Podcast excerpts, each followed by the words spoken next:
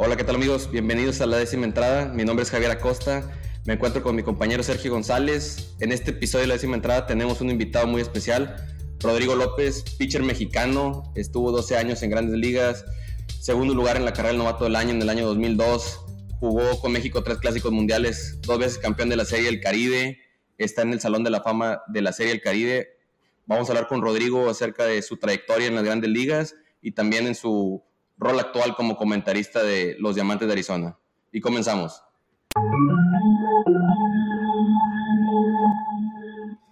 Pues Rodrigo, muchas gracias por estar aquí con nosotros, por aceptar la invitación. La verdad eh, es un orgullo que seas parte ahorita de la décima entrada y pues es nuestra primera entrevista, así que muy emocionados y contentos que vengas a, con nosotros aquí a aportar y, y pues darnos toda tu experiencia y todo lo que viviste en grandes ligas, en toda tu trayectoria, ¿no? Como, como beisbolista. Muchas gracias, Rodrigo. Hombre, Javier, Sergio, pues muchas gracias a ustedes por la entrevista, por hacerme el honor de ser el primero y con mucho gusto, esta es mi de béisbol, con mucho gusto aquí aportando lo que uno ha adquirido de experiencia, de conocimiento, esperamos que sea del agrado del público. Muchas gracias, Rodrigo. Sí, claro que sí, pues sin más preámbulo, pues vamos a dar paso a la entrevista. Este, Rodrigo, tú eres oriundo del Estado de México, que es un estado donde predomina más el fútbol que el, que el, fanatismo o la afición al béisbol. ¿Cómo se da tu, cómo nace tu amor al rey de los deportes?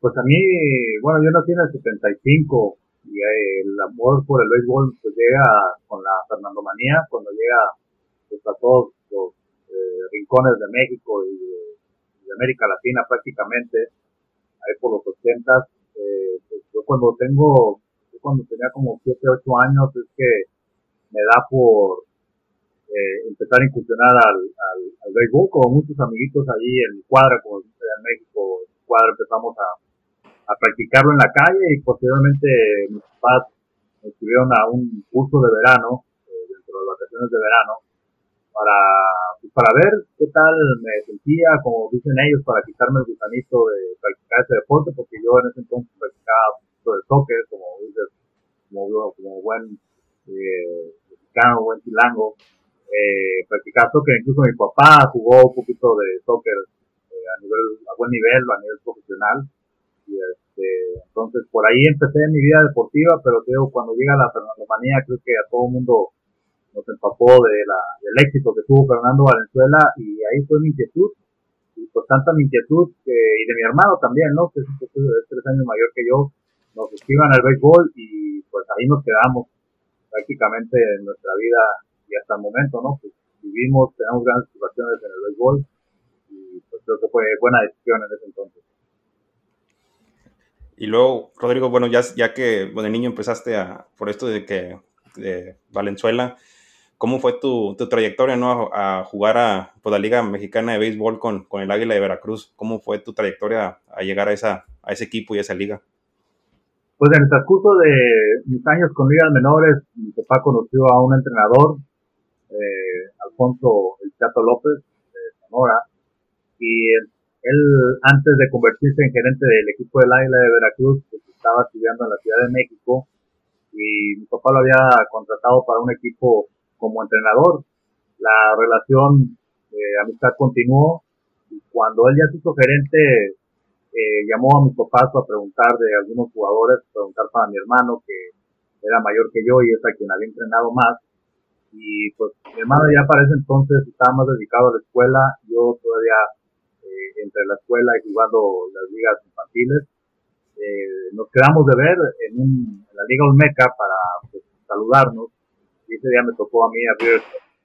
Entonces ahí es donde el chato me ve, incluso se pone a tirar conmigo, me cacha bullpen y me hace una invitación a Veracruz para hacer un tryout. Y allá en ese tryout pues eh, me quedé en el invierno del 93, si no más recuerdo. Me quedé con el aire de Veracruz y ahí empieza mi incursión en el ruido profesional. Y Rodrigo, ¿cuánto estuviste aproximadamente en el Águila ahí de Veracruz? Pertenecí al Águila de Veracruz dos años. Ese año que te digo, bueno, fue 94 ya mi primer práctica con, con Veracruz eh, me mandaron a ligas oficiales, mi primer eh, liga ya profesional fue la Liga Tamaulipeca, que eh, estábamos en conjunto con otro equipo, los de Colote de los Laredos. Al siguiente año fuimos a Jalapa, eh, Jalapa Tabasco, no Jalapa Veracruz, Jalapa Tabasco, ya como única sucursal del equipo del Águila de Veracruz. Esos fueron mis dos únicos años que estuve con el Águila de Veracruz. Eh, mi primer año subí un mes o menos de un mes. Mi segundo año empecé poquito en el equipo grande y ya después, posterior a eso, eh, fui, fue vendido mi contrato a Estados Unidos. Ya por el año del 94 más o menos fue que tuve mis, inicios en, en, Estados Unidos. Oye, Rodrigo, y antes de tocar el, el tema de, de, cómo llegaste a Estados Unidos, ¿cómo se da el de, que dejas tu casa en el Estado de México y te vas a, a Veracruz, ¿verdad? ¿Cómo es ese de, dejar a tu casa, a tu familia por seguir tu sueño de, de ser lanzador? Pues inicio yo muy emocionado el viajar, el simple hecho de viajar, de viajar a un lugar donde había playa, donde eh, iba a estar un poquito más independiente en familia, la verdad que sí fue una emoción y más que pues me iban a, a pagar por jugar béisbol, ¿no? Pero creo que sí, con el tiempo, ya la semana, las dos semanas de haber dejado el seno familiar, pues sí era un poquito complicado. Me acuerdo que el equipo eh, en su momento viajó para mayo, para bajó, viajó a, a la Ciudad de México para, para jugar y supuestamente yo iba a ir dentro de ese grupo de jugadores con el equipo grande eh, y no, al último me dijeron que no, que no había lugar para mí en el autobús, porque yo no estaba en el roster, no había lugar conmigo en el autobús, así que me quedé ahí y bueno, fue el primer 10 de mayo que pasé sin estar eh, con mi mamá, entonces ahí como que sí me entró un poquito de nostalgia y bueno, ya lo demás este, lo estoy superando poco a poco, eh, el desprendimiento, esa transición, pues tuve unos cuantos años y al último pues que lo haces parte de tu vida, ¿no? Pero sí al principio, después de ser un hijo de familia, ser, somos dos hermanos, yo el más chico, donde tenías, pues, la, comodidad de, tener la comida caliente, de estar cerca de tu mamá, de tu papá, pues eso fue desapareciendo poco a poco y de alguna manera, pues, te ayuda a madurar más rápido, ¿no? A lo que un muchacho de tu edad pudiera estar experimentando a esa edad. Oye, Rodrigo, ¿y cómo fue tu, tu, cambio, no? Después de estar varios años con la Liga Mexicana de con, los, con las Águilas de Veracruz, ¿cómo fue tu cambio a, pues, a la Liga Menores de Estados Unidos? Platícanos cómo, cómo sentiste ese cambio, una cultura diferente, ahora acá se hablaba el, idioma inglés, ya no era tanto, aparte tanta cultura de diferentes peloteros de diferentes áreas del mundo, ¿cómo fue ese cambio para ti, Rodrigo? Fíjate que fue un cambio fácil, digamos, este, ya con la experiencia que tenía en el grupo profesional en, en, la Cruz, pues ya empezaba a empaparme con jugadores dominicanos, con algunos venezolanos. Eh, Manny Hernández, me acuerdo que era un tremendo pitcher que estaba con el Águila de Veracruz y siempre era muy amable conmigo. Entonces más o menos conocía eh, la cultura de ellos. Pero yo cuando fui a Estados Unidos, pues eh, la primera vez era súper emocionante. O sea, para mí era como una aventura, la verdad. Eh, desde luego que el, la meta principal era llegar a grandes ligas y, y sinceramente eh, les comento no, no tenía magnitud de lo que necesitaba para llegar a grandes ligas. Para mí era como que todo era nuevo, era este, la aventura, era divertirme, era estar en Estados Unidos, en esos campos preciosos de un paso perfecto, eh, y pues como en ese momento la verdad como que uno se sentía pues muy seguro, tiraba, según yo tiraba duro. Entonces como que para mí era todo emoción, ¿no? Era aventura. Y este, y fue una transición que, que, que la disfruté mucho, ¿no? La disfruté mucho, digo, ya cuando empieza los juegos, ya cuando empiezas a tener un poquito de descalabros, eh, empiezas a extrañar un poquito tu casa, eh, la, la acogida de, tus familiares. Y, y, sí, como dices, empecé a, a, tratarme de adaptar, a vivir solo, a vivir en una, pues en una ciudad diferente. Pero yo creo que ya en el 97 por ahí que nos fuimos a una clase A que era en Iowa, en una ciudad muy pequeña donde había muy pocos latinos, es ahí cuando sentí más lo que es este, lo que es mi país, lo que es mi, casa, porque no había nada y llegó un momento que nos quedamos sin comida y sin dinero. Nuestros compañeros y yo, que éramos unos dominicanos un puertorriqueño, nos quedamos sin comida y sin dinero. Y ahí sí no la vimos difícil. Pero este, creo que también eso ayuda mucho para tu desarrollo como persona, tu desarrollo eh, pues, en el mundo. Y pues, lo recuerdo ahora eh, con mucha eh, emoción, pero la verdad que esos momentos sí fueron momentos difíciles. Sí, sobre todo lo que mencionas, este, de ir subiendo por el sistema de ligas menores, ¿verdad? Como lo, lo, han, lo han descrito, que es como una pirámide, ¿verdad? O sea, empiezas en single A en la A y es lo más grande y va subiendo doble A, triple A y se va haciendo menos y menos gente. O sea, donde ya, pues, entre mayor nivel, ¿verdad? Este, ¿cómo, ¿Cómo es que se da tu llegada al béisbol de, de las grandes ligas, Rodrigo? La llamada que te, que te hicieron de que hoy, ¿sabes qué? Vas a debutar con, con los padres de San Diego. Pues estaba, era el año 2000, precisamente, y, bueno, yo había tenido antecedentes con el coach de picheo, precisamente en esa clase A, donde fue en el, 90 en el 96 él era sido mi coach de piqueo y habíamos tenido un encontronazo que casi caemos a los golpes. Entonces como que de ahí siempre la relación fue de respeto, pero no fue de mucha empatía, ¿no? Ni de mucha amistad, nunca limamos asperezas, simplemente era el trato de, de coach como jugador. Y bueno, yo recuerdo que, que ese inicio de temporada yo tenía como tres salidas o cuatro y no había podido ganar, me había ido sin decisión no había pisado mal, pero no había podido ganar. Y antes como que yo me basaba mucho en los juegos ganados como un tipo de éxito, ¿no? Entonces yo recuerdo que este código era muy estricto y todos los días teníamos una junta antes de empezar los inicios de calentamiento. Entonces estamos ahí en Las Vegas y pues es la junta de, siempre, ¿no? y de repente eh, dice, no, pues ya váyanse a correr y, a tirar. Y Rodrigo López, este, que te quede voy a platicar con, contigo. Y yo así como que, ya sabes, ¿no? Medio rebelde e inmaduro, dije en mi mente, si me quieren mandar a doble A, le voy a decir que me voy a México, ya no quiero. Empecé con mi mente, ¿no? Pues ambrosa. Y este, y entonces ya caminamos de la línea del jardín izquierdo al, al dogout, ya no, pues nos sentamos, eh, uno al lado del otro y me dice a mí, también él, serio, ¿no? También es popper, así como que, oye, este, ¿cómo crees que has picado? Y yo pues no que le dijera, pues mal, ¿no? No, yo, yo bien, ¿no? Yo bien seguro, o sea, con eso de que cualquier cosita le iba a decir que me iba para México, ¿no? No, pues yo dije bien, me dice, oye, ¿tú crees que los picheos que tienes ahorita pudieran sacar bateadores de grandes ligas?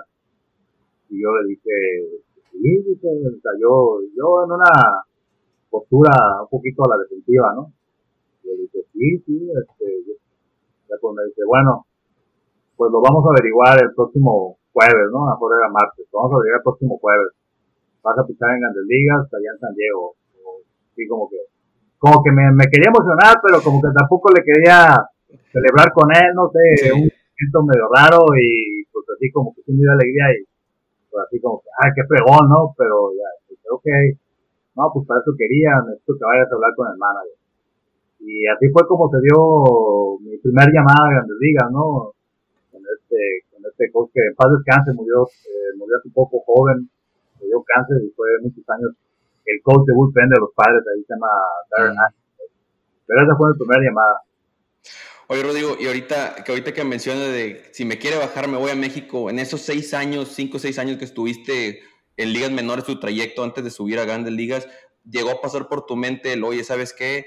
Este, me quiero regresar a México o me, voy, a, voy a seguir aquí hasta, hasta que yo pueda. ¿Llegó a pasar eso por tu mente? Fíjate que no, o sea, en ese momento, a lo mejor por lo que había tenido con este roce, con el, eh, con el coach de piseo, eh, dije, pues no, ya para atrás ya no voy, o sea, no necesito hacer nada en doble A pero de las cosas que yo me puse en mi mente cuando fui por primera vez a Estados Unidos, yo dije, yo no voy a regresar a Estados Unidos hasta que ellos me regresen, ¿no?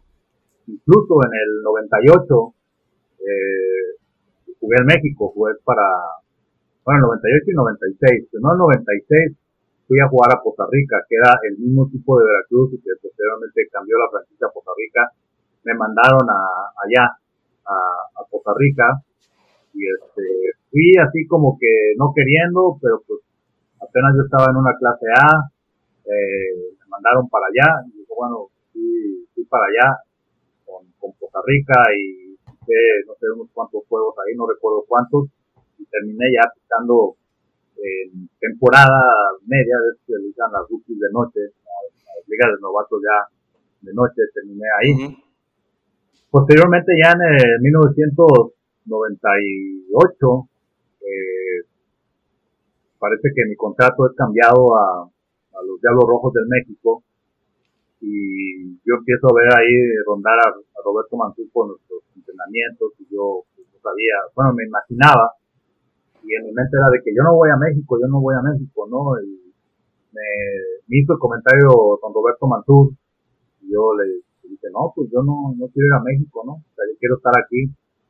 Y bueno, eh, tanta fue mi insistencia que para ellos convencerme, eh, mandaron al gerente general del equipo, se llama de ligas menores del equipo, llamada Kevin Towers, que también en paz descanse. Habló conmigo y me dijo, mira, a mí me gustaría que fueras para allá, para que agarraras experiencia, no quiero que te paguen ellos, porque antes usaba de que te pagaba tu salario de ligas menores y te pagaban también allá en México. Me dijo, no quiero que te paguen ellos, no les dinero, porque el día que estés incómodo, llámame y yo te traigo para acá, me pero me gustaría que fueras allá a México para, para que agarraras un poquito más de, experiencia. Y bueno, pues ya viniendo del gerente de, del equipo grande. De San Diego, sí.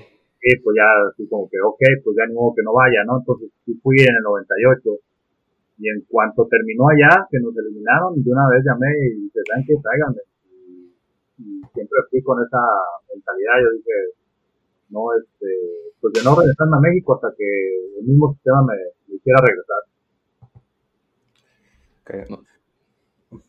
bueno y después de tu debut de que fue con los con los padres te fuiste a, jugar con los Orioles de, de, Baltimore.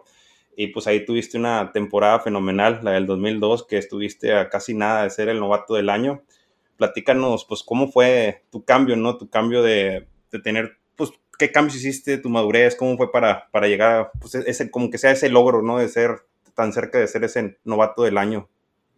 Fíjate que fue un proceso que creo inicia en el 2001, cuando empiezo lesionado la temporada. Ya había debutado en grandes ligas y ese 2001 eh, empiezo lesionado la temporada y me quedo en Arizona, no viajé con el equipo a Portland, Oregon, que era el equipo de AAA. Me quedo ahí, una lesión que pues, no entendía, no, no era de operación, pero no, no, este, no me aliviaba. Entonces se extendió esa lesión por unos cuantos meses y pues yo ahí yendo al complejo a rehabilitarme y nunca, pues no sabía qué está, qué iba a acontecer, entonces ahí como que empecé a entender que dije, bueno, mira, ya no tengo otra opción, ya no soy prospecto, ya llegué a grandes ligas, si no me quedo en grandes ligas, el siguiente camino es México, y pues no quería ir a México, pues ya, ya yéndome yo para México, ya es como rendirme a un sueño de estar en grandes ligas. Y a lo mejor puede ser una carrera en México, pero pues la idea creo que de todos los futbolistas, o por lo menos la mía, era llegar a grandes ligas. Entonces creo que ahí empieza un proceso a cambiar mi mentalidad, a que a lo mejor me llega esa madurez de decir, pues ahora lo haces o, o ya no hay chance, ¿no? Ya no es que eh, tengas otro año que vayas a subir a la, a la AA o a la AAA, o sea, y bueno, empiezo a, eh, me recupero, pero ya a mitad de temporada, eh, también un proceso un tanto difícil porque según yo, como ya había jugado grandes ligas, ya había tenido una temporada en AAA, pues mi lugar en AAA está asegurado, a lo que yo estaba equivocado. Me mandan a una rehabilitación en clase A, en Lake Elsinore, y sí, estaba rehabilitando. Cuando estás rehabilitando tienes, te dan tu programa y vas a picar ese día pase lo que pase, ¿no? Y las primeras dos semanas, sí, así era, ¿no? Vas a picar la quinta, vas a picar la séptima y así. Termina mi proceso de rehabilitación y yo, bueno, pues ya estoy listo. Me dice, no, pues sí, pero jugar en AAA, como que quédate aquí en clase A. yo, wow, o sea, como que, ¿en qué concepto me tienes, no? y también pues un golpe fuerte que me dieron a eh, al Lego, digamos. Eh, me acuerdo que estaba ahí en clase A y me mandan a calentar. El juego estaba ahí abajo, estamos perdiendo, creo, o algo así. Y el juego se empareja y se van para arriba. Y me sientan a mí, mandan a calentar a alguien más. Y yo, pues estoy jodido, yo. Aquí va a pisar por encima de mí. Y dije, ok, pues entonces ahí como que empezó a pegar más en el ego y, ya, ya me apuraba por, por este, salir de la lista de lesionados. Se me da la oportunidad de ir a AAA, también pues no con muchas consideraciones, que hay que picar 10 días, de repente me dejan abrir un juego y termino pisando fuerte y durante el último, última semana me mandan mi carta de, agente libre, ¿no? Diciéndome que no van a renovar el contrato, entonces así como que, wow, pues este, ¿a dónde voy? ¿Qué hago, no? Eh, lo que lo cual ahí empieza creo que mi transición donde digo ok me voy a me voy a Culiacán desde el primer día a entrenarme a prepararme para buscar un contrato en Estados Unidos año que fue el año 2001 reporté el primer día de entrenamiento con los tomateros de Culiacán a conciencia. Y antes pues yo decía pues yo picaba así como abridor pero si ganaba un juego en tres era un poquito inconsistente. Yo decía no pues aquí es, no hay vuelta de hoja, o sea, ya eres una, ya, ya eres una realidad, no haces las cosas, pues ni vas a cobrar ni, ni te vas a mantener el equipo. Así que ya cambié la mentalidad a, a ir a jugar, a ver qué, al ver qué pasaba, a una mentalidad de todo para mí era un reto. O sea, para mí era, ok, no puedes tirar primer piso de strike, ahora lo voy a hacer a la puerta. No puedes sacar una entrada a cero, ahora puedes hacer. Y al último, así con esa mentalidad era, ganar todos mis juegos. O sea, era salir a buscar la victoria. O sea, yo sé que depende mucho de que te apoyen ofensivamente, de que salgas con la victoria, con la ventaja, de que tu bullpen te apoye. Pero yo decía, no, yo voy a salir a, ganar, pase lo que pase, y cada juego. Porque a veces antes como que ganaba un juego y me relajaba para el otro.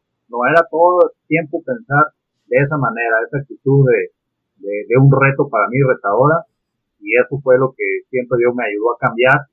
Llego a, llego a Baltimore con esa misma mentalidad y pues eh, me empezó a ir bien, sí tuve algunas salidas complicadas al principio, pero una vez ya que me sentí cómodo, pues con la misma actitud y pues venía de, de un año de que había descansado casi todo el verano, entonces el brazo me dio para eso y esa temporada, ese primer año completo en Grandes Ligas fue lo que cambió mi vida.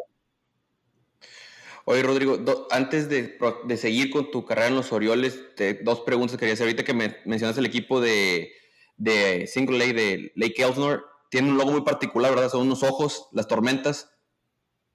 Sí. Storm, son unos ojos, ¿verdad? O sea, la gorra tiene unos ojos. Sí, sí, sí, sí. Sí, es un logo que me llama mucho la atención. Y la otra pregunta, cuando tú debutas, debutas contra los Bravos de Atlanta, que los Bravos de Atlanta eran un equipo que habían estado en la pelea por la Serie Mundial. 98 llegaron a la Serie Mundial, 99 pierden contra los padres. Este, o sea, un contendiente y pichas siete, siete entradas, ponchas a cinco y haces una carrera, dejas el juego ganado, ya el bullpen te cuesta la decisión. Pero, ¿qué sentiste al ver a, esos jugadores, verdad? Que tus contendientes de gran calibre, puro, muchos caballos y que los, los dominaste. Sí, eh, pues es un equipo, como dices, en ese entonces un equipo muy popular, estaban en cadena nacional, todos se transmitían todos los días y pues quien no conocía a todo el line-up de ese equipo que eran prácticamente estrellas todos. Pues cuando a mí me dicen que voy a picar, pues ya veo contra quién. Eh, pues no me tocaba ni picar ni contra Amados ni contra Glave, me tocó picar con, contra Piquet. Y sí llegué, llegué un día antes, llegué un día antes y la verdad cuando llegué, pues luego, luego el, impacto del estadio tan grande, el impacto de estar con jugadores de grandes ligas, compañeros míos como Trevor Hoffman, como Tony Gwynn, llego este, al estadio y pues sí, la verdad, nervioso todavía, un amigo que tenía que se estaba estableciendo y más o menos era, era un poquito más grande que yo, este Rubén Rivera, como que ese sí tenía un poquito más de confianza con él. Entonces, pues sí llegué intimidado, ¿no? eh, al siguiente día que me toca abrir el juego, el día anterior quitó Greg Maddux y me acuerdo que yo estaba haciendo la tabla, pero adentro viendo el video, viendo la televisión, y me valió, ¿no? Dicen, ah, yo voy a ver a Maddux en vivo, a ver, voy a verlo en vivo.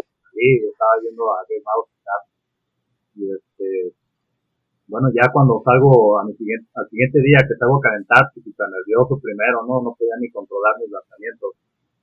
Y ya, pues, este, llegó la hora de la verdad. Me acuerdo que estaba súper nervioso los primeros lanzamientos, este, no sé, eh, saqué el primer bateador, creo que era Silvio Veras, eh, saco de out. Y la anécdota que siempre comento es que eh, vino a batear Andrew Jones y a mí Carlos Hernández, que era mi receptor, me pidió un cambio de velocidad. Regularmente ni yo tiraba cambio porque subí prácticamente con recta, sinker y slider. Y el cambio ni casi no lo tiraba a los zurdos, que regularmente el derecho es el que tira a los zurdos. Y mucho menos tiraba el cambio a los derechos. Pero pues como había muchas jerarquías en ese entonces que respetaban, pues era como que no puedes negarle ninguna señal al receptor, ¿no? es el veterano, tú tienes que, ok, pues solo me pide cambio, y yo así como que, bueno, yo no quiero cambio, pero bueno, ahí va. Tiene un cambio malísimo que queda así como que alto y pegado, y Andrew Jones hace así y lo falla. Y digo, espérate, si Andrew Jones, que es Andrew Jones, le tiró un picheo malísimo y lo falló, entonces estoy bien, dije, como que aquí no hay que ser perfecto. Y ahí es donde me acerqué, empecé a pisar, este, incluso empecé a negarle las señas al, al, al receptor, tiraba yo mucho slider y pues me, fue bastante bien. Esa carrera que dices, este, que fue limpia con dos outs, me saca un elevado al jardín central y el jardinero central la pierde en el sol, la pelota cae y entra la carrera. Esa fue la única carrera que me hicieron. Y me sacaron del juego porque se me apoyó mi, el dedo medio y el juego, que no, quién sabe hasta dónde, hasta dónde me hubieran dejado llegar. Antes no era como ahora que te dejan, no sé, 100 piseos o que dos veces al line up y ya la tercera ya no, no, ahí era, si eras este efectivo te dejaban.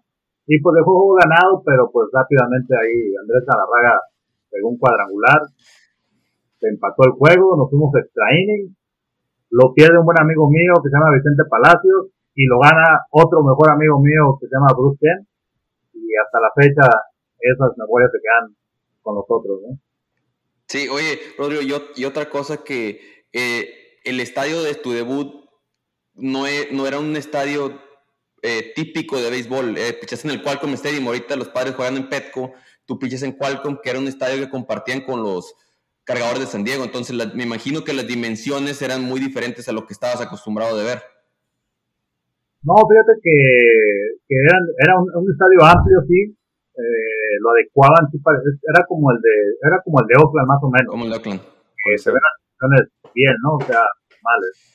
Lo que sí, eh, como los dugouts y las gradas se mueven para el fútbol americano, me acuerdo que el dugout era a nivel de terreno, o sea, estabas a nivel de terreno, tú veías el terreno, eh, te sentabas en el dugout y estabas a nivel de terreno, no, no había ni escaleras, este, ya estos dos regularmente están un poquito más abajo, y no había protección, ya que ahora en el día ha, puesto protecciones en los dogouts enfrente, no había protección, no sé si venía un foul, era o porque no se van a un pelotado, entonces le da otra atmósfera, sí, o sea, le da una atmósfera, yo creo, más encima de, los, de, la acción cuando estás en el logout, pero sí, las dimensiones se me hace quedan este, muy justas ahí, tirándola quedan un poquito amplias. Ok. Oye, Rodrigo, bueno, ya después de que tuviste ese año muy bueno, el 2002 con los Orioles de Baltimore, pues bueno, eres seleccionado para abrir el primer juego de la temporada con los Orioles. ¿Qué se siente? Porque normalmente el, el pitcher abridor de la temporada, pues es el mejor pitcher de la rotación. ¿Qué, se siente? ¿Qué fue para ti ser, ser el pitcher abridor de los Orioles de la temporada del 2003? No, pues es emocionante, ¿no?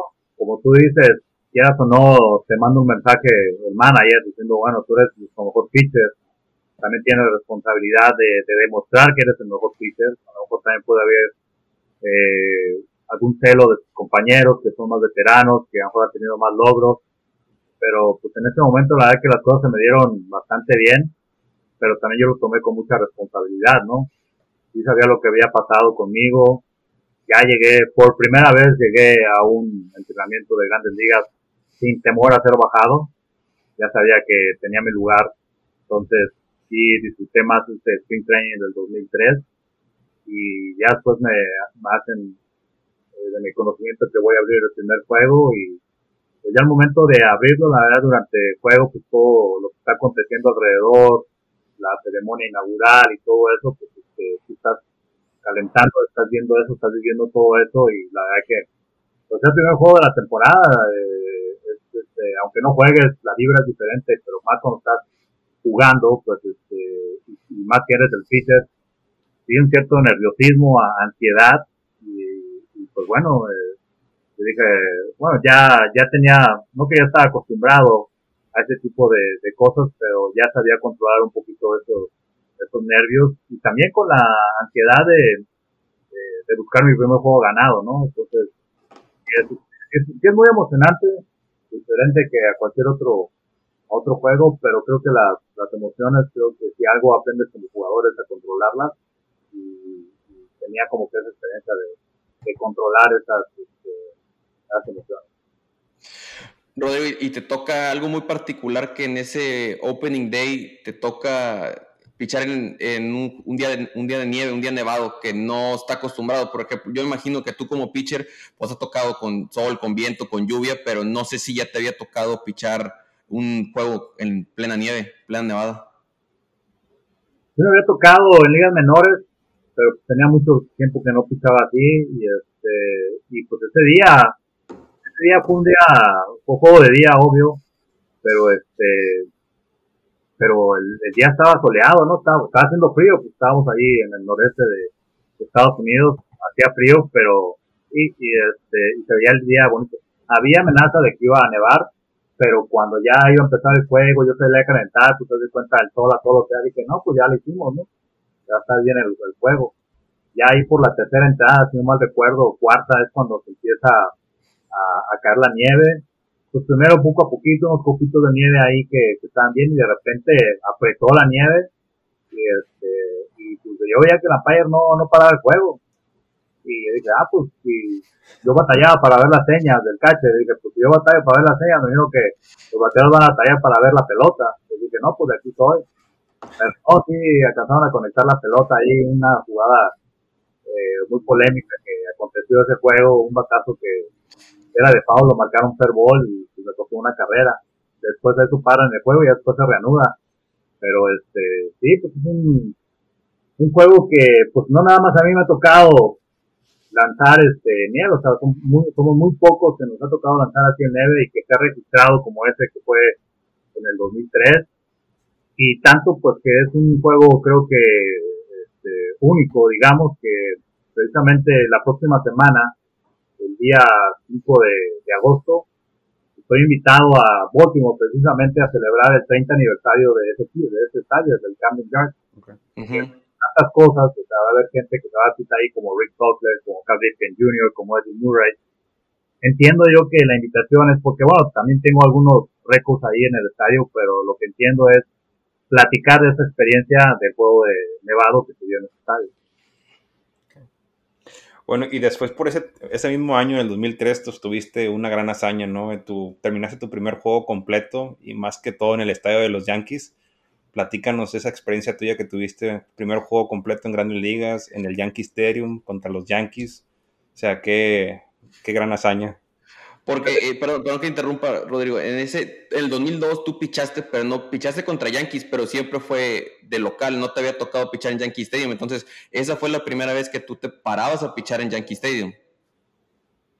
Sí, fíjate que en ese 2002, ya que me iba a tocar pichar en Yankee Stadium por primera vez, iba a fallar Márquez, iba, mi catcher era Jerónimo Gil, y lo suspendió.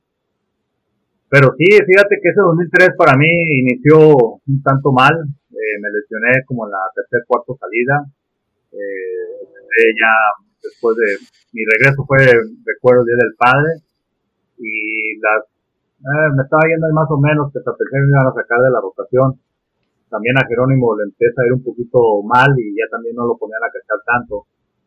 Y recuerdo que ese día, este, ahí en el Yankee Stadium, este, pues voy a pisar el receptor que estaba, eh, por Jerónimo, pues no sé, no me gustaba mucho su manera de, llevar el juego. Y él le encantaba ir a la loma a hablar con los, con los pitchers, ¿no? Y yo, la neta, eso a mí no me gustaba mucho. Entonces yo me acuerdo que en la misma primera entrada di una base por bola, di dos bases por bolas, y ahí viene el catcher para acá, ¿no? Y yo le hago así al catcher, no, no, no, no. Le hago así.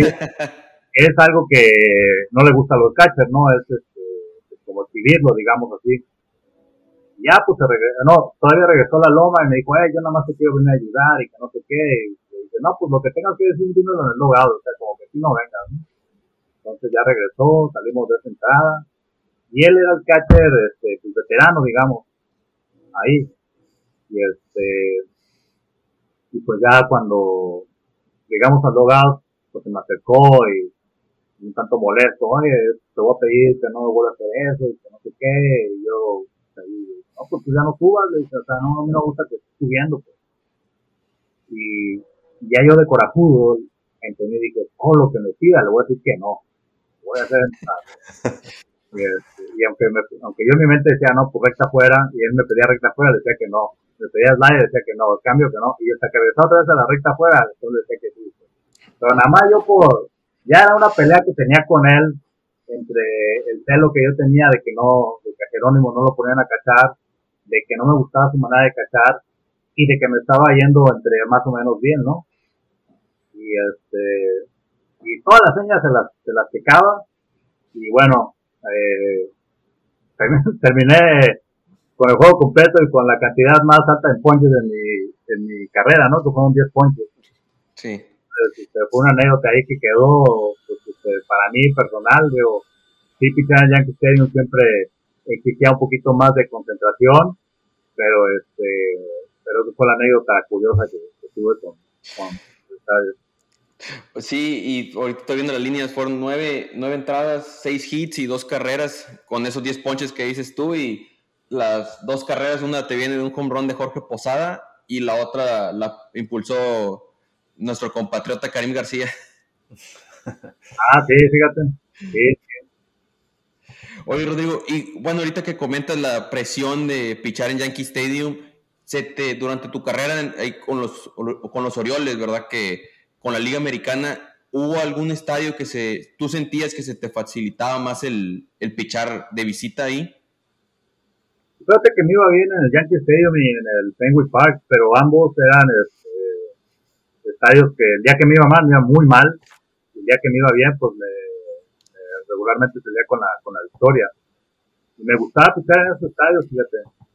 Ah, yo a veces les comento amiguitos, o sea, o a jovencitos, incluso a mis hijos, pero digo, era como, como que te meten en una jaula de leones, ¿no?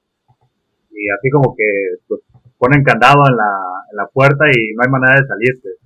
Entonces, pues, tienes dos, o dejarte que te coman los leones, o ser inteligente y matar a los leones poco a poquito, ¿no? así es como yo me lo ponía, ¿no? Esa analogía que la ponía y así como que, así me sentía, o sea, como que sí, sentía que eh, físicamente eran más fuertes que uno y cualquier momento te podían dar la mordida y matarte. O pues poco a poquito ahí teniendo cuidado les metes una cuchillada aquí, una cuchillada allá y de repente ya los sacabas a todos, ¿no? Entonces era a mí ese, ese ambiente que sí, porque a veces me comieron muchas veces sí. los Yankees como, como, como Boston era muy entretenido, la verdad, este, sí, me estresaba mucho desde el inicio del día, pero pues ahora que, que lo recuerdo, que incluso veo mis box scores, eh, pues, la verdad que, me da mucha satisfacción y orgullo, más ahorita que veo lo que está aconteciendo con esos line-ups que yo enfrenté, pues para mí digo, oye, qué, qué bendecido tuve la oportunidad de jugar el béisbol en esa, en esa época, ¿no? Con esos hombres que ahora están en, en el Salón de la Fama, como Derek Jeter, como David Ortiz, como, bueno, Manny Ramírez no está, pero fue un jugador tremendo. Eh, todos ellos, ¿no? Eh, estuve contra Roger Clemens, contra Mike Cristina, enfrentarme ese line-up donde estaba Alex Rodríguez, donde estaba Jeter y Becky Matsui, eh, pues ahorita sí, los Yankees a lo mejor tienen un buen line-up, pero sinceramente no creo que se compare con los números, con los nombres que yo enfrenté, ¿no? Sí. Sí, fíjate, es un debate que tenemos aquí, que Sergio se empieza a reír porque es lo mismo, lo mismo que tú acabas de decir, lo que lo que comenta Sergio episodio con episodio de los Yankees. Pero fíjate, bueno, Rodrigo, este, lo que mencionabas, aquí tenía yo el stat de eh, Fenway Park, Rodrigo López, 14 juegos, 6 ganados y 2 perdidos, promedio de carreras de 3.77. Y en Yankee Stadium, 9 juegos, 4 ganados, 4 perdidos y un promedio de carreras de 4.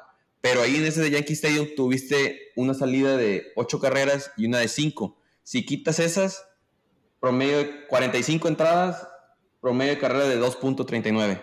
Todas sus demás salidas fueron de, 12, de dos carreras, bueno, la blanqueada y, o de una, pero no, no, no pasaron de dos.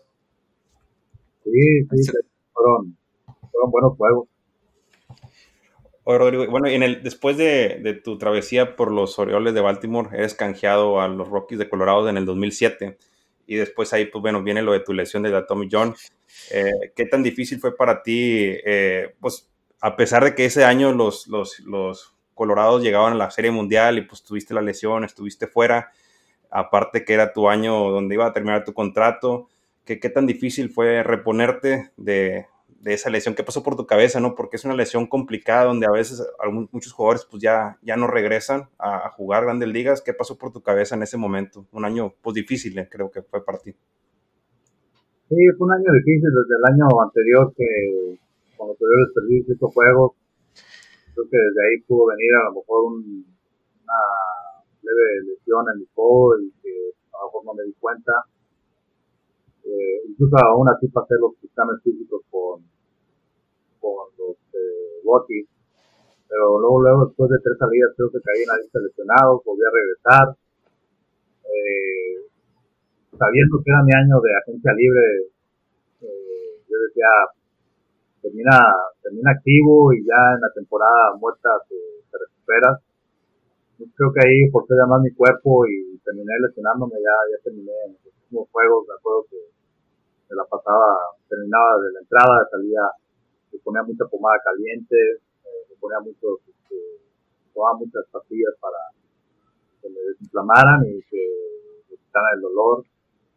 Y al último, pues tronó, tronó mi codo, ¿no? No, ya no pude quitar, incluso salí lastimado en un juego. Y pues sí, de inicio, la verdad nunca dudé en seguir pisando. Sabía que era el codo y que había muchas posibilidades de que regresara pero sí fue, un golpe fuerte por, por, más que nada yo creo que por el, eh, el, los contratos, ¿no? La situación contractual. Este año, este año después de que termina la temporada 2007, había pocos pitchers, agentes libres, entre ellos estaba un, llamaba Carlos Silva, que estaba con los marineros de Seattle y mis comparativos estábamos ahí, a lo mejor yo estaba un poquito más abajo que él, o andaba muy similar. Bueno, creo que él estaba con los marineros, con los servicios de Minnesota. Y él termina firmando, creo que un, año, un contrato de cuatro años de 50 millones de dólares. Digo, por muy jodido que a mí me fuera, a lo mejor me iban a dar 30 millones, ¿no? Este, y, pues bueno, o sea, modo no me tocaba, pensé yo.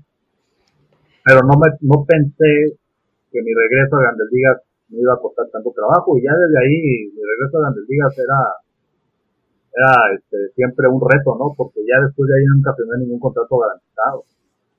Eh, empecé primero primero con los Bravos de Atlanta, todavía en ese 2008 que estaba terminando mi rehabilitación. Fui a entrenamiento, fui a, a su campo de entrenamiento en Orlando eh, a fin de temporada, terminé pisando en una clase A que me dieron durísimo, me dieron a palo. Eh, termina esa temporada de 2008, creo que duré con los Bravos como un mes, me hablan y me dicen que, que, no van a agarrar la opción para el siguiente año, entonces pues, viene Clásico Mundial, me voy a Clásico Mundial sin contrato, y ahí en el Clásico Mundial Filadelfia me agarra, 2009, pero contrato de ligas menores. Me agarra contrato de ligas menores, voy para ligas menores y ahí prácticamente desconocido, sentía que era una persona totalmente desconocida. Los coaches me trataban como chamaquito, eh, muchas cosas que, que me hacían sentir eh, eh, que no, no habían respetado mi carrera, ¿no? Al último termino pisando un poco en grandes ligas, pero no me quedo todo el año. Ese año también los Phillies de Filadelfia llegaban a la Serie Mundial. Eh, me tocó anillo, pero pues no me tocó desde luego estar en las celebraciones, no, duré poco, duré como casi un mes nada más ahí con ellos. Al siguiente año fuimos con Arizona como invitado, tiro 200 entradas con ellos, eh, los resultados no, la, los, el récord no fue tan bueno, pero fue un equipo la verdad muy malo este del 2010 y pues tirar 200 entradas pues no era nada fácil en ese entonces, todavía en el 2010, ahorita mucho menos, ¿no? Ahorita ya dos, tres pitchers subían 200 entradas. A lo que yo pensé que dije, ok, ya estoy de regreso en el mercado, ya tengo mi contrato garantizado. Pues cuál mi sorpresa, que tampoco tenía mi contrato garantizado. Firmo con los Bravos de Atlanta otra vez. No hago el equipo, a pesar que tuve una muy buena actuación en el sprint training. Me voy a AAA otra vez, Ahí estoy por espacio de seis semanas y me cambian a Grandes Ligas a los Cachorros de Chicago. Termino con los Cachorros de Chicago en Grandes Ligas, quitando bien. Al siguiente año voy a firmar los Cachorros, pero contrato de ligas menores. Y bueno, ahí fue mi último año. Pero sí, después de la Tommy John ya pues, mi carrera cambió y te digo, a lo mejor lo que ando de es que a lo mejor pude haber firmado un contrato de varias decenas de millones de dólares pero pues no se dio y no, no, no, no me quejo también, no me fue mal económicamente, o sea, eh, gané cerca de 10, 12 millones de dólares en contratos y eso es con lo que, digo, no, no, como saben no nos pagan todo ese dinero, ¿no? La mitad va para impuestos y la otra parte a, a, la, a la comisión de representantes.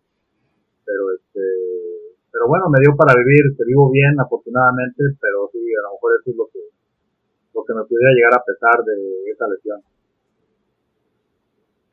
Que, es algo que no se habla mucho, o sea, bueno, o muchos dicen, ah, pues se lesionó, pero no te imagines tanto la magnitud de la lesión como aquí en este caso tuyo, que viene y te, te cuesta, como tú lo dices, un contrato grande, a lo mejor cuatro años y 30 millones o cinco años y 30 millones, ¿verdad? Así es, sí, a lo mejor poca gente lo sabía, digo, yo estaba pendiente por lo que era mi representante y este y, bueno, a lo mejor nadie sabía que también mi comparativo era este muchacho que se Silva, entonces pues era ahí, ¿no? También, también no sé si me hubieran ofrecido ese contrato, ¿no? Que me lo ofrecieron a Silva, pero digo, eh, era, era, este, era muy factible que, que pudiera tener un ofrecimiento grande. Y, y, tu agente era uno, pues ahorita es uno de los mejores agentes que trae los mejores jugadores. Era Scott Boras, ¿verdad, tu agente? Sí, era Corey King, sí, era Scott Boras. este, y pues yo sabía que, que iba a buscar algo, pues algo similar. Sí. Oye, Rodrigo, y bueno, y ahorita que mencionas donde tus últimos años de, de, tu carrera, donde estuviste un poquito más de tiempo, fue en Chicago, con los Cubs, un equipo de tradición, el no solo el equipo, también el, el, estadio, que es el segundo estadio más viejo de todos Estados Unidos. ¿Cómo viviste esa experiencia con los cachorros?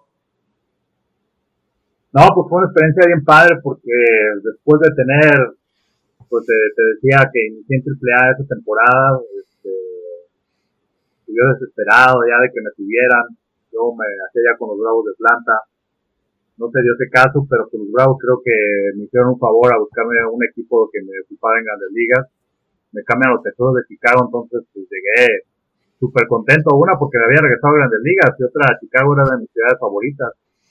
Ya llegué ahí este, a Chicago, no llegué en una muy buena situación, incluso, incluso que ese día tuvieron una junta, el manager puso una junta porque tenía muchas diferencias con los jugadores, me acuerdo que ahí se andaban como que hasta discutiendo, se hicieron una junta y andaban discutiendo los jugadores ahí con, con el manager, y pues yo llegué así como que niño nuevo y así como que, ¿qué onda, no? O sea, cuando te, cuando te dejan tus papás encargados en una casa y se están peleando los esposos ahí, ¿no? Así como que, ¿qué pedo, qué hago, no? Sí. este, así sentí que llegué y, y recuerdo que ya que terminó el meeting, que ya todo el mundo había limado sus cerezas, un receptor ahí, Hills, hasta en ton de broma, dice, bueno, pues este, vamos a darle la bienvenida a Rodrigo. ah, pues, no, no, digo, pues adelante, entonces, este, viví una experiencia padre en Chicago, creo que te fue de, los momentos que visité más, era una de las ciudades que más me, gustaba, estaba de regreso en Grandes Ligas, este, y ya los, yo creo que los últimos dos meses de, mi estadía en Chicago, la verdad que me despertaba mayormente los juegos de día, eh, tocaba pasar todos los días por el lago Michigan, en verano se mira espectacular. Y fíjate que me da, me da mucho confort eh, decir, mira, qué chingón que tengo la oportunidad de estar aquí todos los días, de estar pisando en un equipo este, con tanta tradición. Y eso me llenaba mucho de tranquilidad. Y pues iba a pisar muy alegre, me tocó pisar un, muy buen juego con este clásico de los medias blancas contra, contra los Cubs y me acuerdo que estaba ahí Michael Jordan en. Entonces, este, pues eran, eran bonitas satisfacciones. Sinceramente sí ya no me sentía con ese peso de ni ser el número uno en la rotación, ni tener nada que demostrar, o sea, yo sabía que lo que podía hacer. Y al final no fue bien, y la verdad que disfruté cada momento que estuve con, con este, con Chicago, todavía no hacían la remodelación, el, estadio sí era incómodo, pero la verdad que, que fue experiencias más bonitas que pude tener en, Grandes Ligas. Oye, Rodrigo, ¿y no sufriste con el frío, sobre todo al principio de temporada? De, ya sabes que el frío de Chicago. Fíjate que esa primera temporada que estuve, que fue en el 2011, no me tocó el frío. Me tocó la siguiente año, en 2012, que sí el equipo eh, y me tocó en el bullpen. Entonces antes no, había, no habían hecho la remodelación y el bullpen era la intemperie, ¿no? No se acuerda que estaban las bancas contra las bardas de los jardines y ahí era. Como yo era relevo largo, pues si fallaba el abridor, el que seguía era yo, ¿no? O sea, no tenía los beneficios de los relevos cortos que se quedaban adentro en el calorcito, ya cuando se acercaba la quinta, la sexta ya salían. Entonces, pues sí, en talla el friazo teníamos unas chamarras que parecían eh, gabardinas, que parecían sábanas y este teníamos unos calentadores portátiles que te lo ponías abajo de las piernas, pero pues no, no se calentaban. Yo me acuerdo cuando mandaban a calentar hasta la mano me dolía. O eh, cuando te a calentar como cinco minutos para quitarte todo lo que tenías encima, ¿no? El cobertor, la chamarra, los guantes, el pasamontaña. Y entonces, este, pero sí, sí la sufrí ahí en, Chicago. ¿Y te sentiste cobijado? Porque en Chicago hay mucha, mucha, mucha afición, bueno, hay mucho mexicano, ¿no? Viviendo en esa área de, de Chicago. Eh, ¿Te sentías cobijado por los fanáticos mexicanos? Pues sinceramente no, porque nunca había ningún mexicano ahí, este, a la que había, pero no se acercaban, o ni sabían que estaba yo ahí, no sé, este, no, no, nunca me tocó, de repente yo me iba a comer allá a la villita, ¿no? A, ahí que hay un restaurante y me iba para allá, pero pues, no sé, yo sé que mi personalidad no, no es muy, uh, no, tiene, no es de mucho carisma y no, nunca, o sea, normal, ¿no? O sea, la gente que sabe béisbol sabe quién soy, pero ya fuera de béisbol creo que la gente ni me reconoce, entonces es pues, normal, ¿no? Eh, no, me gustaba mucho la afición ahí, pero te digo, nunca tuve un acercamiento de afición mexicana. Me tocó una vez que fue Margarita Zavala, ahí se me suena de, esposa de, este, del presidente, ¿no? Del presidente. Eh, fueron, no estaban allá de una visita y llegó ahí con sus hijos y pues ahí hizo el guardias presidenciales. Me la presentaron, ¿no? Pues me la pasé muy a todo dar, estuve platicando con ella logout. Mis hijos también estaban chiquitos, este, estuve platicando ahí con ellos un buen rato. Y este, pues me cayó muy bien la señora, estuvimos platicando, te digo, y me preguntó de dónde era. Dije, no, pues soy de, ahí, de la Ciudad de México. De ah, sí, no, pues yo también, o sea, sinceramente ella tampoco sabía ni quién era yo, nada, pues, aquí este, ya tuve oportunidad de practicarla, pero sí, la verdad, eh, el cobijo fue en general de, de la gente de, de, todo lo que eran los cachorros de Chicago, ¿no? Así como que mexicano, mexicano, nunca, no, este, no, no, nunca tuve un acercamiento. Rodrigo, bueno, y nos platicas de tu carrera en las grandes ligas, pero también tuviste muchas oportunidades de representar a México en la serie El Caribe que ganaste dos veces, con la que creo que con la tu favorita fue la de, esa del 2002 que piches el juego del campeonato.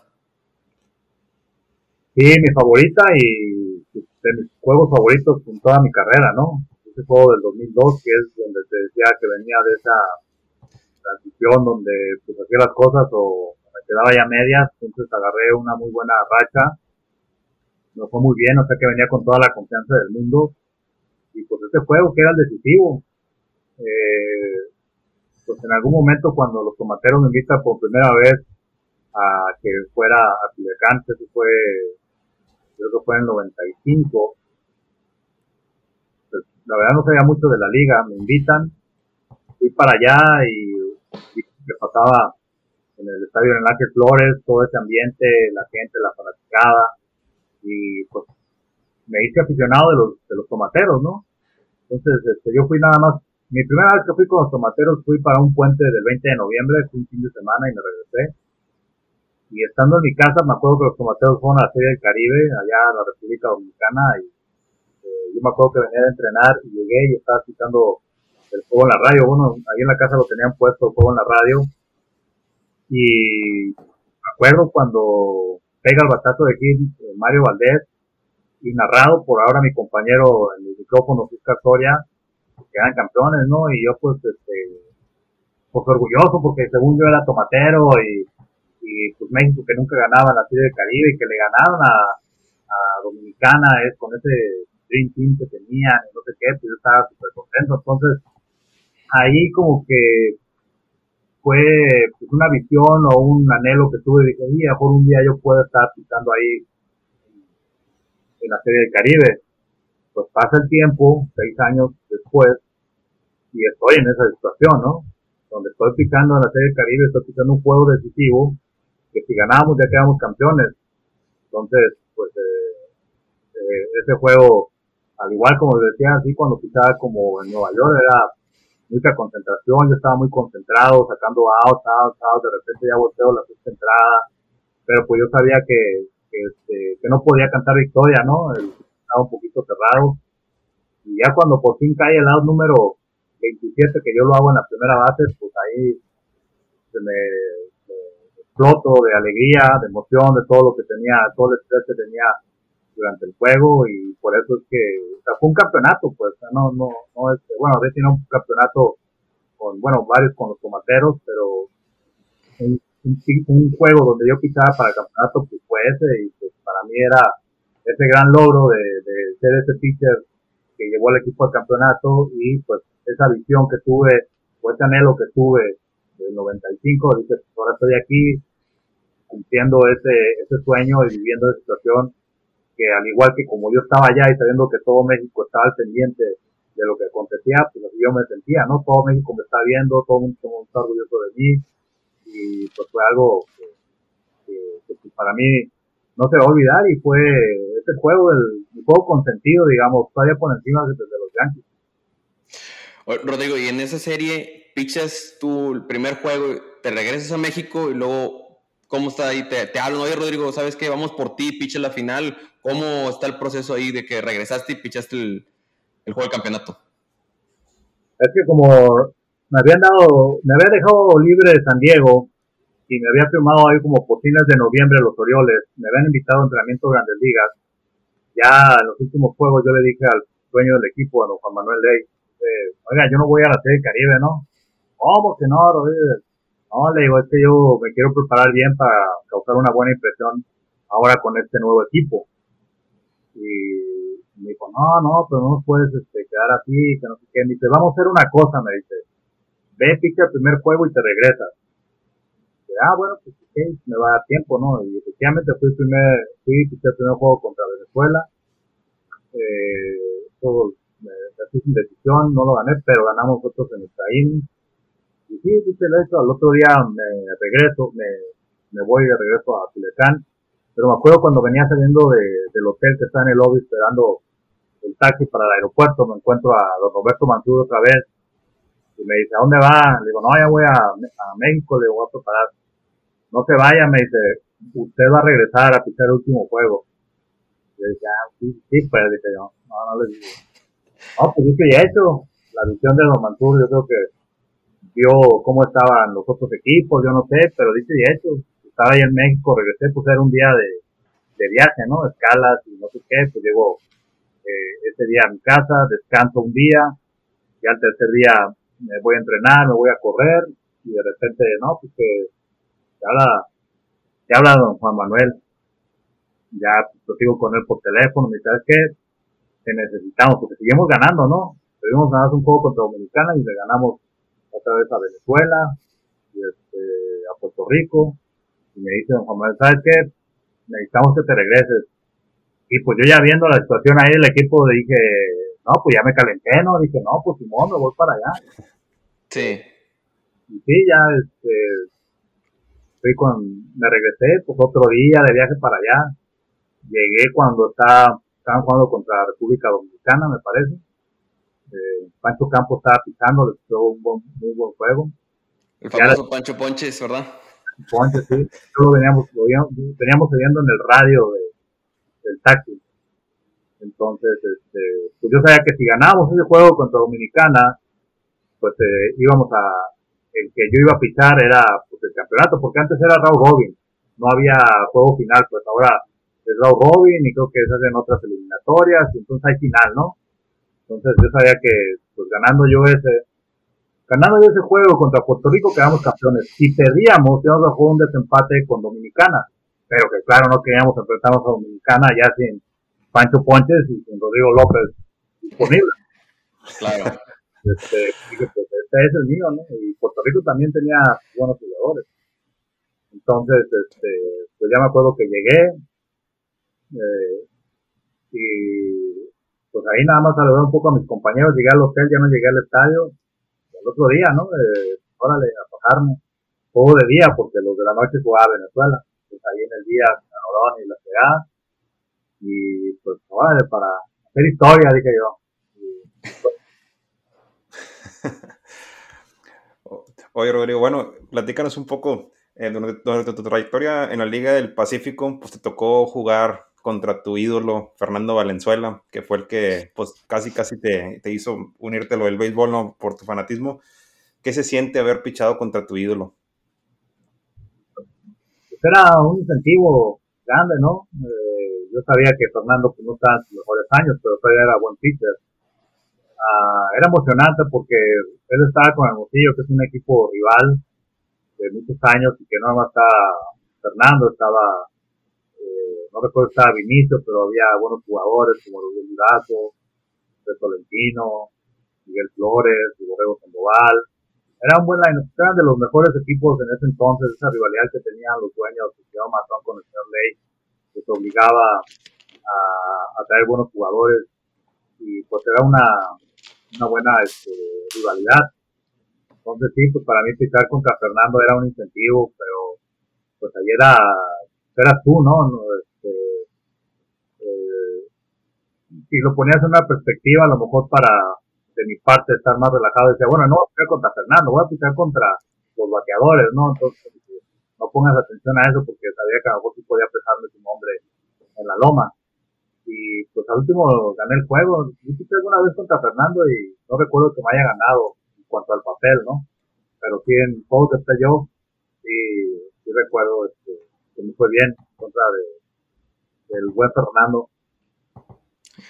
Rodrigo, bueno, y ahí con la Liga del Pacífico tienes dos honores. Uno, que te retiran el número los tomateros y también te ingresas al Salón de la Fama de la Serie del Caribe. Qué significó para ti, porque una cosa es el ganar los trofeos, los campeonatos con equipo, pero aquí son logros individuales, no cualquiera puede decir, oye, me exaltaron el Salón de la Fama o me retiraron mi número, que ya para que lo haga eso el equipo, pues no solamente tu logro, es también lo que la afición, lo que significas para todo ellos, para todo, todo para ellos.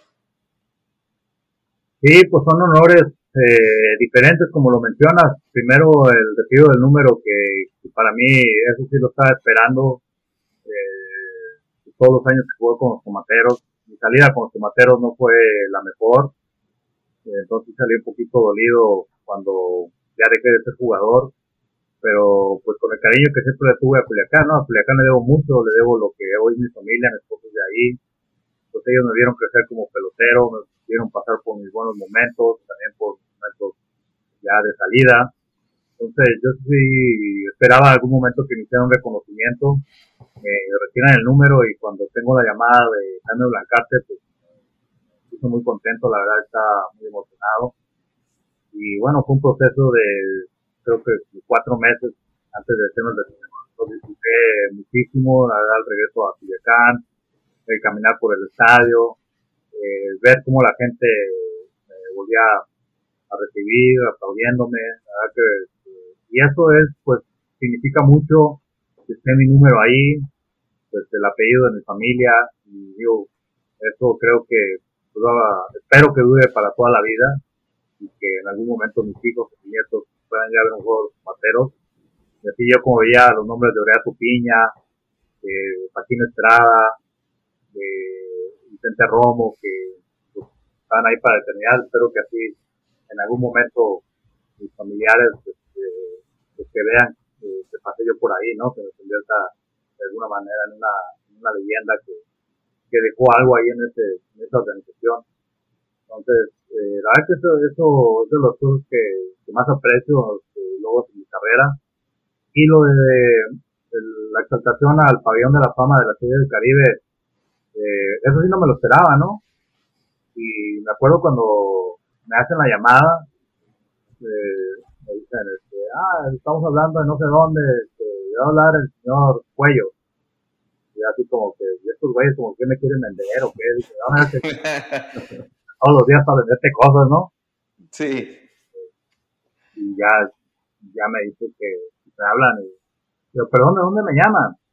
Que no, de la conferencia de la Pensé que querían que trabajara con ellos, ¿no? Dice, a lo mejor quieren que vayan a dar unos juegos o algún evento. No, Rodrigo, te, llamo para decirte que vas a estar en el pabellón de la fama, que que es la clase. Y, ay, güey, así como que, qué padre, ¿no? Este, eh, pues me emocioné, me emocioné, eh, pero nunca me lo esperaba. Ya fue esa llamada, terminé, colgué, le dije a mi esposa, oye, ya quiero pasar esto, y va a ser en Mazatlán, y, ya estaba contento. Ah, pues afortunadamente fue ese año que veníamos teniendo del COVID, y por poco no iba a la, ceremonia. Eh, este, este, pues, arriba tengo un poquito la, los contagios y sí tenía miedo de ir. Era el 2021, apenas que veníamos, no sabíamos mucho de lo que pasaba y yo tenía miedo de que si me pasa algo allá y no me quiero quedar en México en un hospital allá, eh, no quiero tampoco poner en riesgo a mi familia.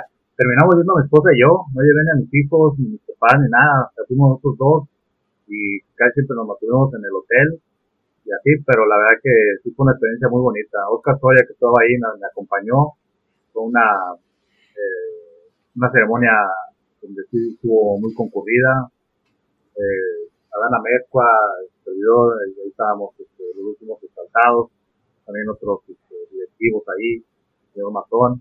Pero sí, al último, la verdad que es una experiencia muy bonita.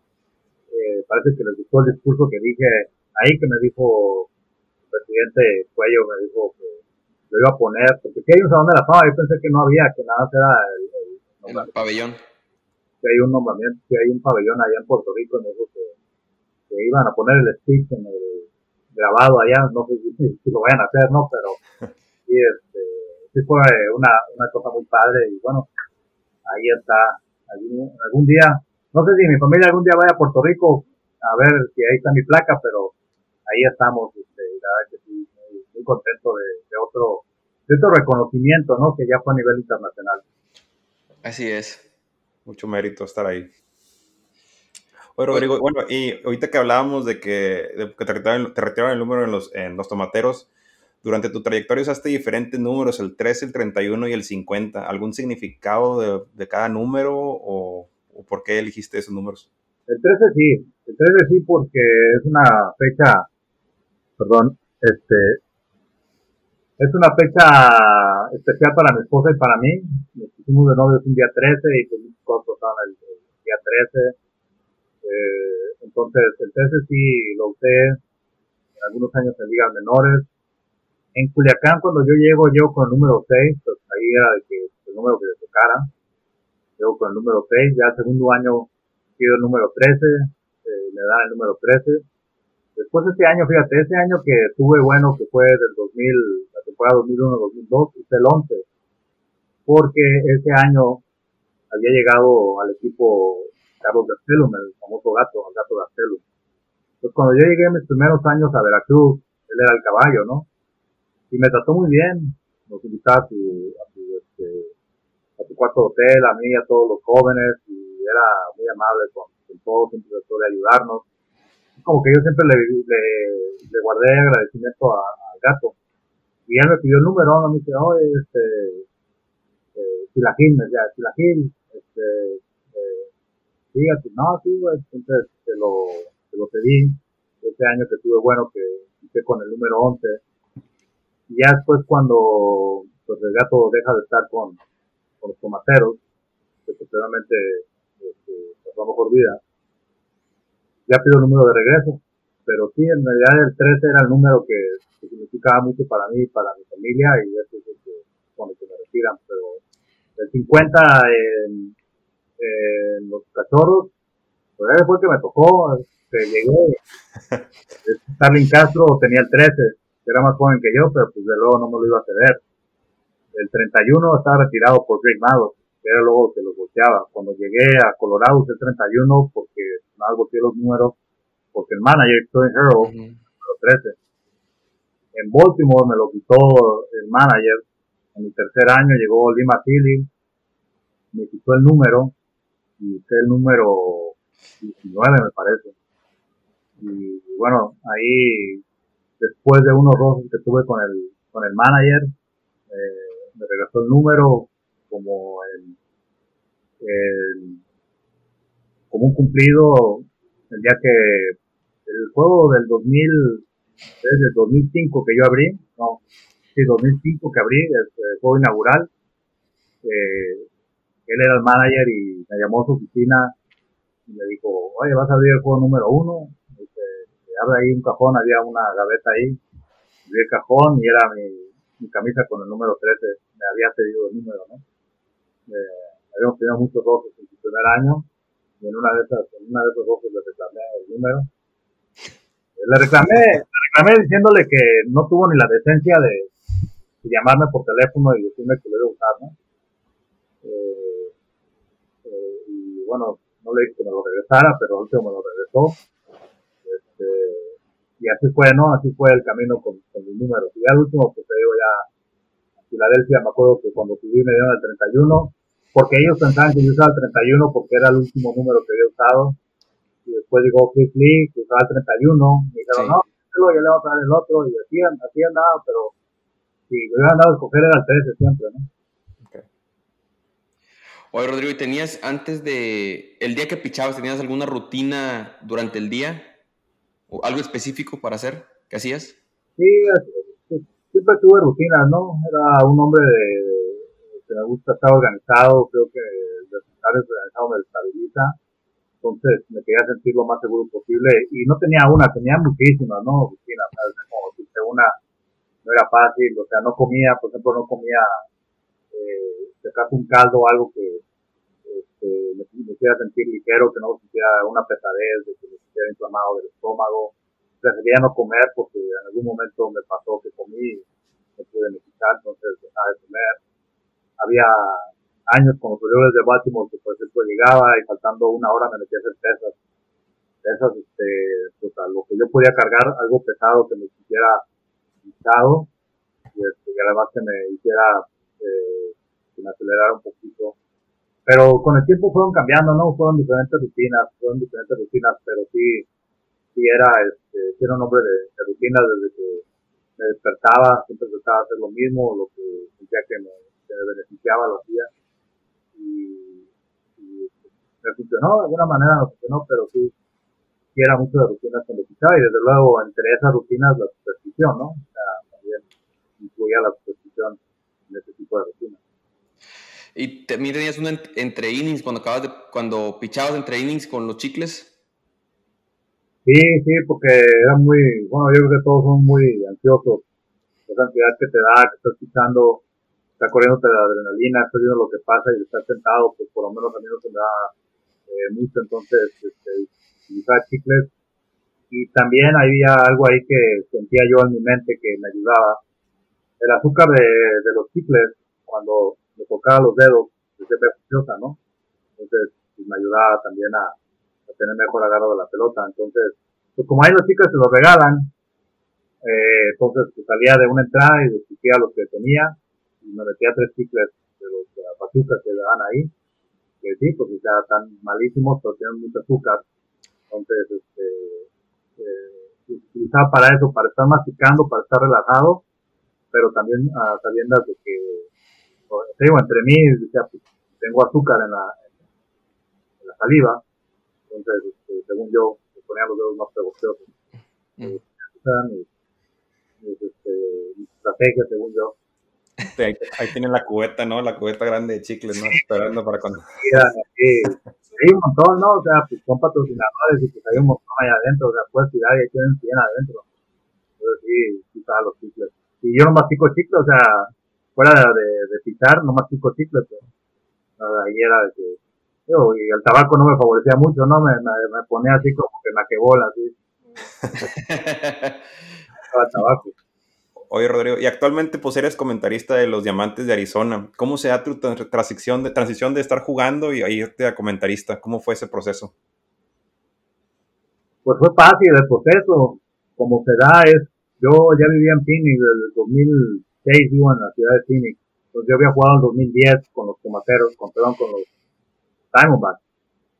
Y se da transición porque, bueno, para mí fue así, ¿no? Para mí alguien me invitó a jugar golf me invitaba a jugar golf y obvio queda, con otros hicimos a jugar y el que iba a jugar golf es el que ahora es como pues como mi jefe inmediato digamos Richard Sainz entonces él eh, jugando golf me dice oye se va a abrir un puesto como comentarista en la radio ¿te interesaría? le dije estoy puesto le dije ahí estoy yo yo venía del 2013 de jugar con los Diablos, una temporada que no, no me fue muy bien y había pedido un cambio, me estaban cambiando el saltillo.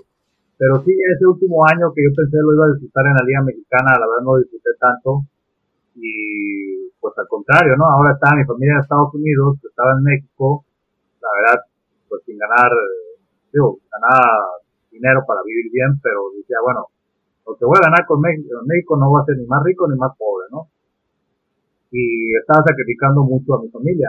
Entonces, yo iba a seguir jugando, si se da el cambio, iba a seguir jugando, se dio el cambio, pero cuando me ofrecen eso de, radio, en grandes ligas, en mi casa, yo dije, estoy. Y me acuerdo que una de las entrevistas me dicen, oye, pero piénsalo bien, dice, porque sabemos que tú estás jugando. Dije, bueno, si ustedes me dan el, me dan el trabajo, yo dejo de jugar, me retiro. ¿estás seguro? Sí, estoy seguro, de que ya no tengo nada que probar y creo que es una es un buen proceso para mí retirarme. He escuchado muchos compañeros que se retiran y estar activos toda su vida, por lo menos los últimos 20 años, a quedarte en tu casa, pues creo que también eh, a veces no es tan sano con las esposas, ¿no? Que no te tienes todo el tiempo ahí, estás todo el tiempo ahí, a lo mejor te pones de malas porque cuando estás acostumbrado a estar en casa, a jugar un poquito de roce y en lo que te se adaptan, pues, pues, este, pues a muchas este, peleas, ¿no? Digamos. Entonces dije, pues yo creo que es una buena manera de salirme del ruido poco a poco. Y este, y dije que sí, entonces, pues ya ese mismo año de 2013 me dan el trabajo para empezar en 2014 y mi idea era seguir jugando en el invierno, lo, lo cual puedo hacer una temporada, que ya no lo pude hacer, pero este, la transición de, las vidas, pues era muy similar a la de, de, jugar, pero con menos viajes y menos responsabilidad, desde luego menos estrés en mi casa.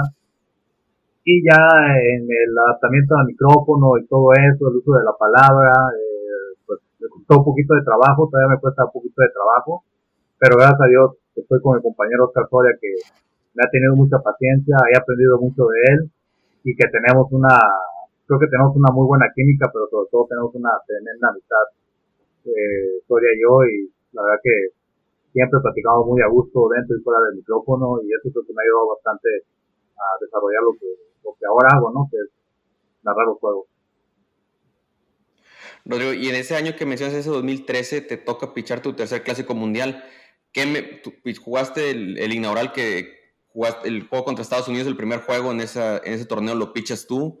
y luego posteriormente el 2009 y 2013. ¿Qué recuerdos te trae? ¿Qué te quedas con algo de cada equipo? Porque yo recuerdo el 2006, creo que es el al momento es el mejor equipo mexicano que se ha visto. Tenían los managers, estaba tu exentrenador, estaba Paquín Estrada, estaba Valenzuela, Teodoro Higuera, muchos de los jugadores que eran el presente y, el futuro, que está Jorge Cantú, estaba Adrián, el Cochito. ¿Qué recuerdas de, esos equipos que, en los que estuviste?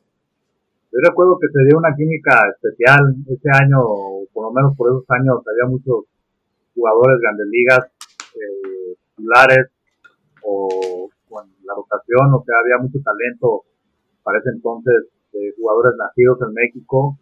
Y pues sí, como lo mencionas, para mí fue la verdad que la historia del béisbol hasta ese entonces, toda la historia pasado y presente y futuro del, béisbol, como dices, de tener a, a Steve Monke, Fernando Valenzuela, hasta tener a Tito Cruz ahí en, este, en la fila del equipo.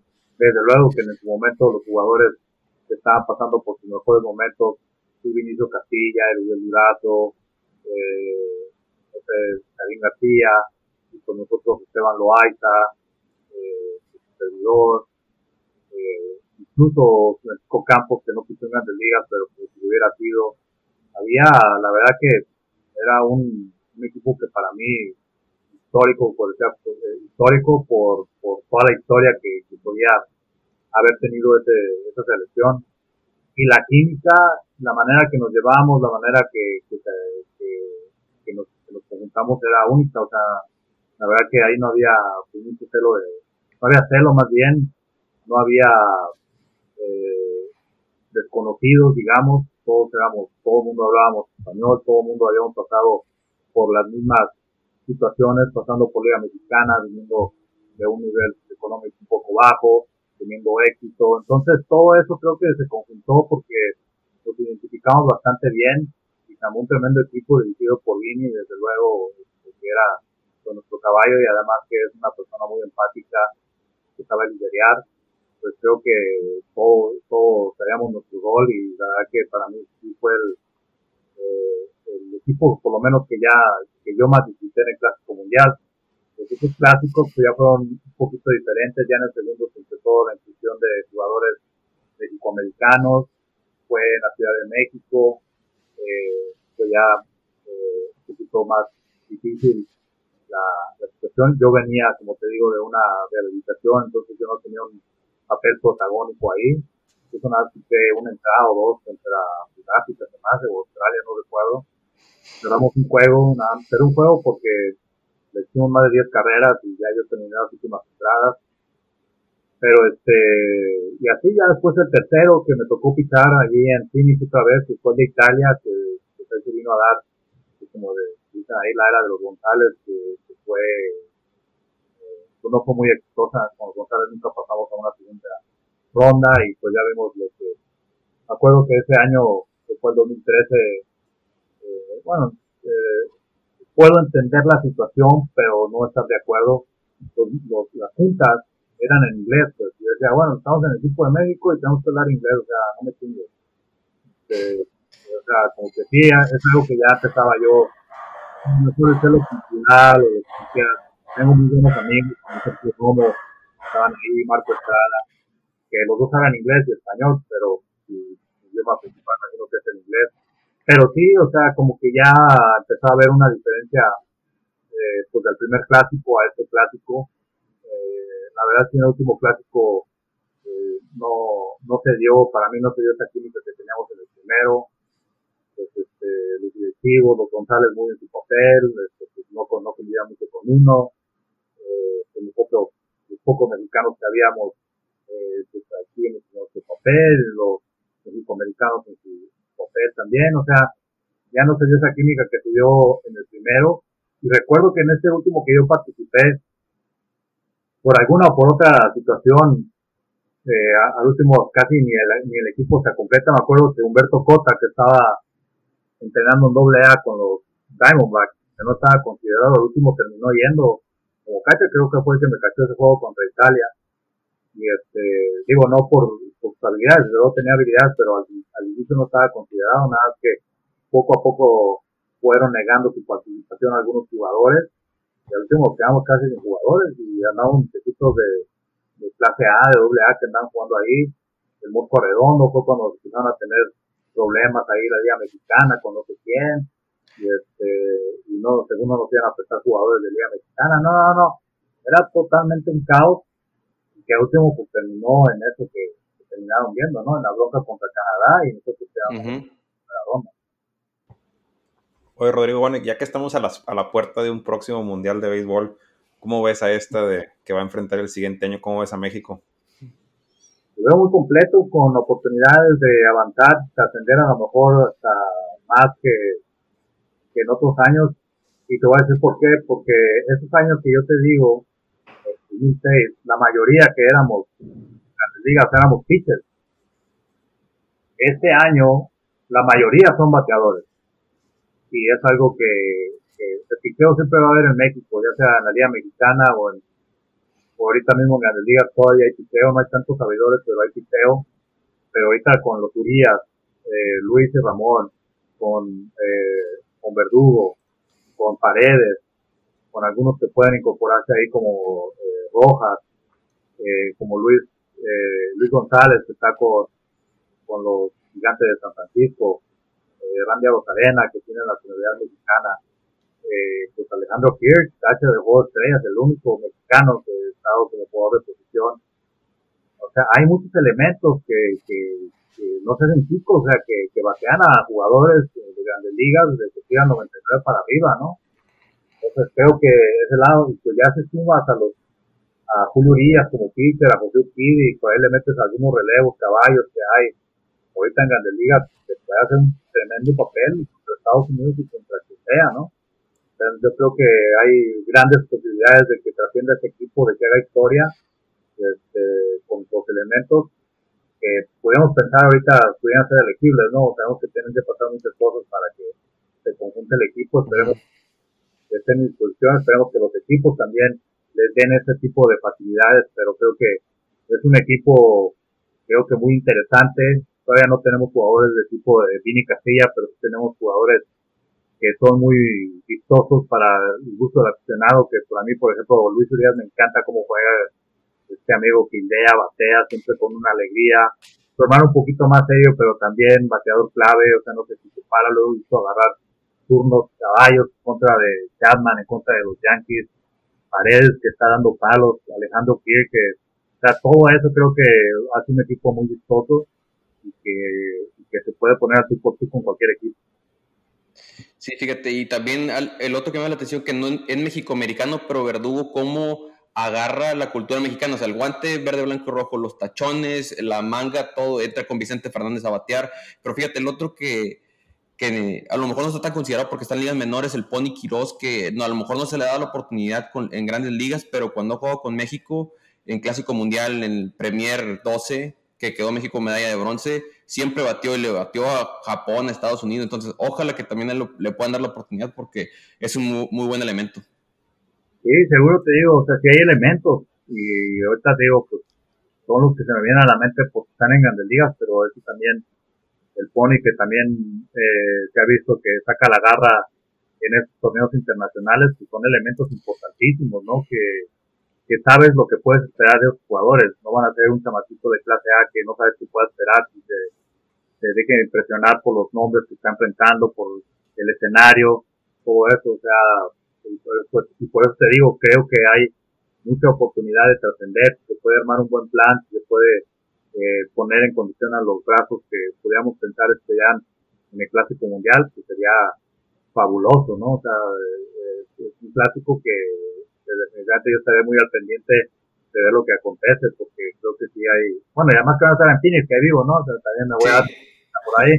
Eh, pero, no, o sea, muy, muy interesante este clásico que, que, creo que en los últimos años pues no hemos visto, no teníamos este tipo de, esta calidad de jugadores, así que va a estar padre creo que este 2023.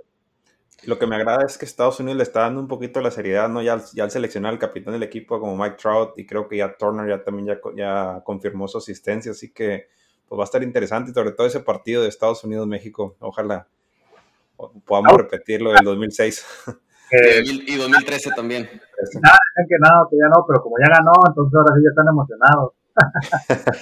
Fíjate, es que lo que yo creo que pasó con Estados Unidos, Rodrigo, es que cuando la del 2006 llevaron buen equipo, pero luego 2009, 2013 no llevaron tantos y pues ven a Japón dominando y a Dominicana, Venezuela y hoy, ¿sabes qué? Tengo que empezar. Ya el, equipo del 2017 traía, no traían tan buenos pitchers, pero traían muy buenos bats, entonces creo que ya, oye, ya ganamos, como tú dices, ya ganamos, tenemos que seguirle, ¿verdad? Sí, la verdad que por lo que he escuchado con los jugadores que están aquí, la experiencia que tuvieron en esta última, esta última selección, fue algo que para ellos fue muy emocionante. Yo hablé con Paul Goldschmidt cuando regresó del clásico y le, pregunté, ¿no? Y qué te pareció, ¿no? Y dice, pues algo que nunca había vivido, esos llenos que vivíamos allá en Miami, eh, la intensidad de la gente, pues, la caribeña, y, o vivieron una atmósfera que ellos no habían vivido, incluso siendo estrellas de grandes ligas yo creo que eso se fue corriendo la voz y ahora pues varios quieren participar, ¿no? Sí, ¿qué es lo que se necesita? Es lo que se necesita para seguir eh, que siga creciendo el, Clásico Mundial, vaya. Sí. es. Bueno, Rodrigo, pues antes de, concluir esta entrevista, te queremos hacer un par de preguntas rápidas, el famoso Rapid Fire. Este, ¿tú, cuál, ¿Cuál fue tu equipo favorito de niño? Dodgers. ¿Estadio favorito como jugador y ahora como comentarista, a excepción del de los diamantes. A excepción de los, de los diamantes, pues el Camden Jack de los Orioles. Pichada más confiable. Pichada más confiable de mi recta. Bateador más difícil. Derek Jeter. Bueno, ahí van, estas dos van a favor o en contra. Regla de tres bateadores que tiene que enfrentar un pitcher, a favor o en contra. A favor. La zona automática de strikes. En contra. Y ahora la última pregunta, compañero favorito. Ay, güey, me la pones difícil. Bueno, puedes dar dos o tres para que no se te para que no se sientan y empiecen si ahí. A Jerónimo Gil, Luz Ken, pues hasta ahí. bueno, y creo que teníamos, creo que teníamos una más que nos mandó nuestro compañero Miguel Ramos, que está ausente. Chaco, ¿tú lo tienes la pregunta? Sí, aquí es que en el podcast pues somos tres, es Javier, eh, su servidor Sergio y Miguel, que no pudo asistir el día de hoy, pero mandó otro Rodrigo que dijo, ¿cerveza o tequila? Tequila.